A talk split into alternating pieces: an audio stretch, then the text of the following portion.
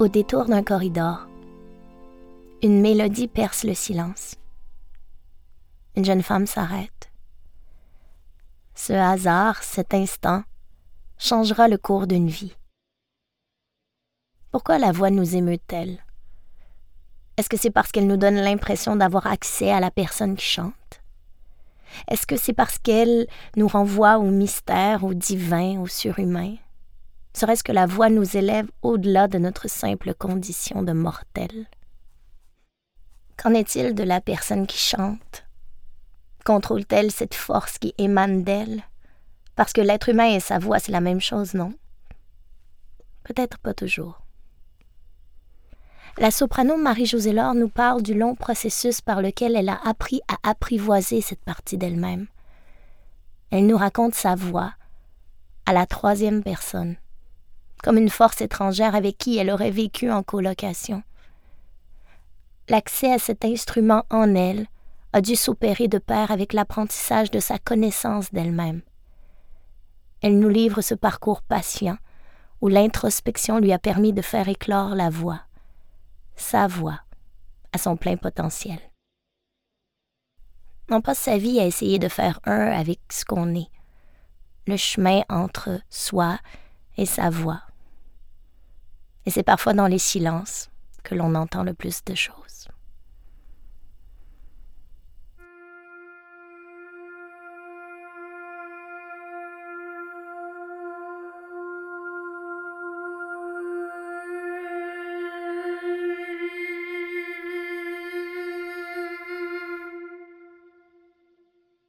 Un jour, on pratiquait mes sur aigus et puis euh, Madame Chistellini, euh, elle voyait vraiment que j'avais de la difficulté, mais j'avais pas des aigus faciles. Euh, j'étais une soprano, mais quand j'ai commencé, ma voix ressemblait plus à la voix d'une mezzo parce que j'avais beaucoup de graves, un médium très large et pas d'aigus. Et la seule façon que j'étais capable de faire les aigus, c'était pianissimo, vraiment très piano. Des aigus très, très, très doux. Et euh, tout le monde euh, jalousait mes aigus piano. Mais moi, c'était une tricherie que je faisais parce que c'est pas parce que je voulais les faire pianissimo, c'est parce que je n'étais pas capable de les ouvrir. Donc, on travaillait là-dessus. Madame Steny me dit Bon, ben, euh, tu vas te regarder dans le miroir, parce qu'elle avait une petite voix un petit peu perchée tu vas te regarder dans le miroir et puis euh, quand tu seras rendu dans l'aigu, garde tes yeux sur le miroir et comme ça, tu vas voir qu'est-ce qui se passe. Et euh, je faisais la première fois, je baissais les yeux. La deuxième fois, je baissais les yeux. Après la troisième fois, elle n'a pas plus insisté. On n'est pas passé euh, tout le cours là-dessus. Elle m'a juste dit, ah bon, tu n'es pas prête à t'affronter. Puis on a passé à autre chose. Là, je devais avoir 25, euh, 26 ans. Mais ça m'a tellement piqué au vif, puis c'est resté juste toute ma vie. Ça a été la phrase qui a été la base de ma recherche vocale et de ma recherche personnelle. Ça a été euh, la phrase de référence pour m'améliorer, pour me comprendre, pour me développer.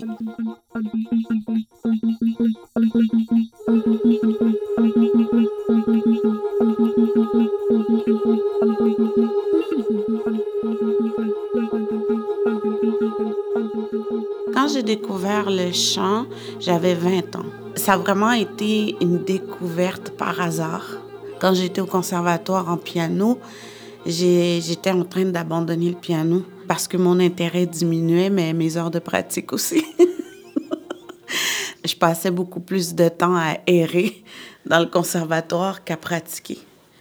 Et euh, c'est pendant une de ces journées d'errance que j'ai entendu euh, une répétition de la classe de chant. Et euh, je trouve ça vraiment particulier. Fait que j'avais décidé d'ouvrir la porte pour regarder qu'est-ce qui se passait, puis ça m'a vraiment captivée. La sensation, c'est comme aller au magasin, puis essayer une robe puis que ça va parfaitement. Puis tu sais pas pourquoi, mais c'est comme ça. Puis j'avais juste l'impression de comprendre le langage. J'avais l'impression que ça rejoignait des intérêts que j'avais, mais que j'avais jamais été capable d'exprimer parce que j'ai toujours fait du piano sans savoir qu'il y avait cet autre art-là qui existait. Donc, pour moi, le piano, c'était comme acquis. Je faisais du piano, puis j'avançais dedans, sauf que là, j'étais rendue à une, un point où je voyais pas ce que j'aurais pu faire professionnellement avec cet art-là, avec le piano. Donc, pour moi, ça avait plus d'intérêt, donc j'arrêtais la musique. Mais en, en découvrant la classe de chant, il répétait à l'époque les noces de Figaro, puis en écoutant, j'avais vraiment l'impression que ça venait rejoindre tout ce qui était en moi, l'amour des mots. Euh, la musique restait, le côté acting était là. Donc, euh, j'étais juste impressionnée de, de me rendre compte qu'il y avait un art qui existait, puis qu'il y avait tout ça dedans.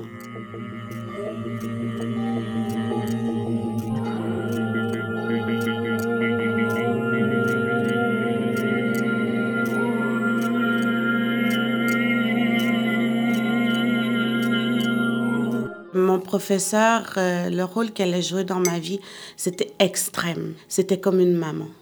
Au moment où euh, j'étais dans mon jeune adulte, euh, je venais de, quitter la maison familiale et j'étais pas sortie beaucoup. J'ai toujours été quand même un enfant extrêmement protégé, comblé et tout. Donc, j'avais pas vraiment l'expérience de vie. Et euh, j'avais décidé de quitter de chez mes parents et je me retrouvais là, vraiment comme un peu à moi-même.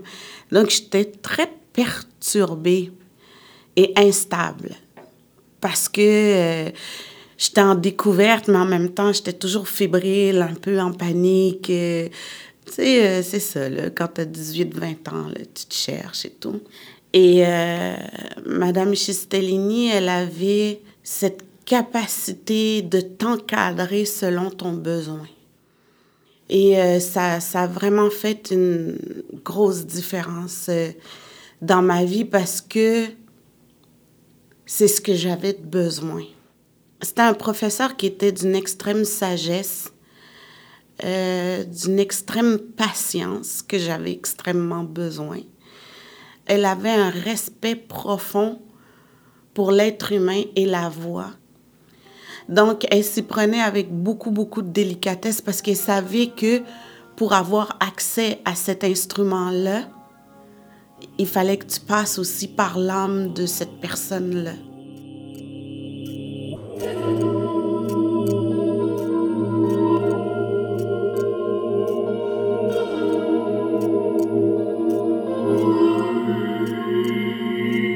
la performance, c'est le premier but visé. Donc là, j'étais en train aussi de, comprendre comment je réagissais face à la non-performance, comment je pouvais percevoir l'échec aussi. C'était vraiment toute cette dimension-là, puis les pas qu'il fallait que j'aille faire pour passer par-dessus ça, c'est-à-dire pour accepter qu'il y a des moments où ça sera pas ça, mais quand c'est pas ça, qu'est-ce que je fais?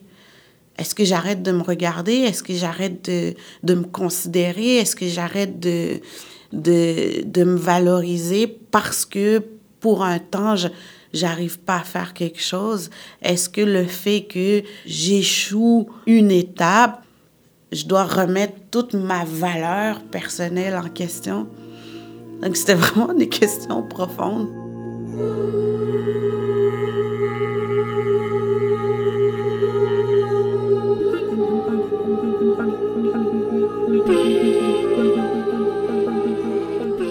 À partir de ce moment-là, ça m'a fait comprendre que si vocalement je voulais débloquer dans mes difficultés, il fallait absolument que j'aille faire les introspections nécessaires pour permettre à cette voix-là d'évoluer. Étant donné que la voix est dans le corps, il était directement connecté à ta personnalité, à tes difficultés, à tes valeurs, à ton vécu. Puis qu'il fallait que j'aille jouer là-dedans si je voulais que cette voix-là puisse arriver à son plein potentiel.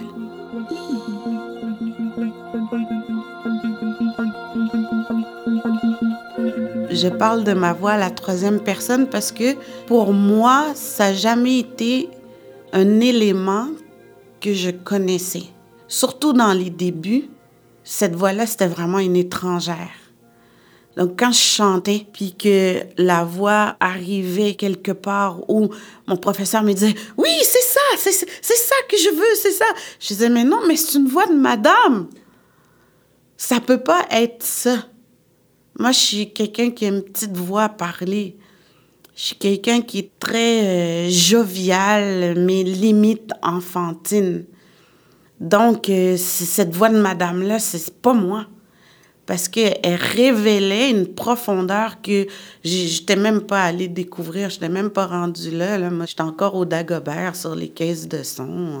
Que cette voix de madame-là, qui était quand même euh, une couleur de voix, qui disait genre je suis affirmée, j'ai un vécu. J'étais comme, non, c'est pas vrai, t'as rien, pas de vécu. Là.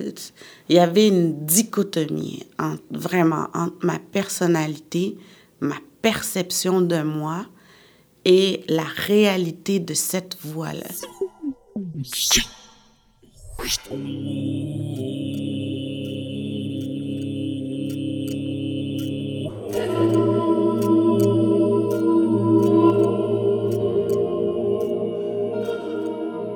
pendant longtemps, je dirais pendant dix ans, ça a été vraiment un travail d'acceptation, de collaboration. Fallait que j'accepte que ça, c'était moi. Je devais comme accepter que c'était une partie de moi, puis qu'elle prenait de la place. Puis en même temps, je devais accepter que en moi, il y avait quelque chose qui n'était pas complété. J'avais une croissance qui n'était pas complétée. C'est dur pour l'ego de constater que tu n'es pas complet. Je pense que l'être humain passe sa vie à chercher à être complet.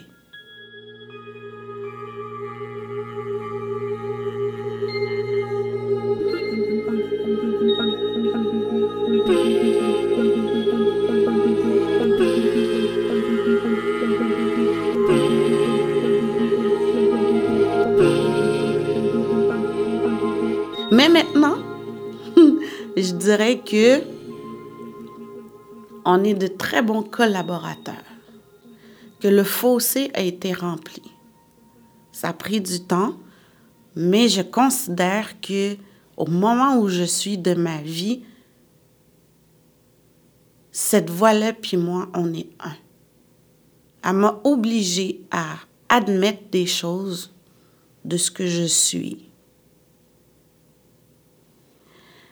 Est-ce que c'est parfait aujourd'hui? Non. Mais je dirais que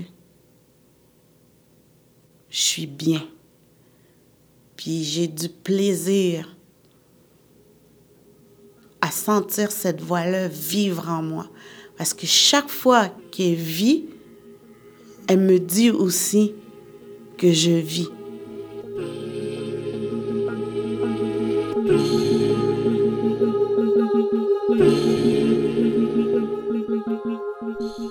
Balado est une production de la Fabrique culturelle. Artiste invité, Marie-Josée Laure. Coordination et entrevue, Marie-Claude Paradis. Prise de son, David Jean. Création sonore, Magneto. Je suis Sophie Cadieux et vous venez d'entendre En filigrane.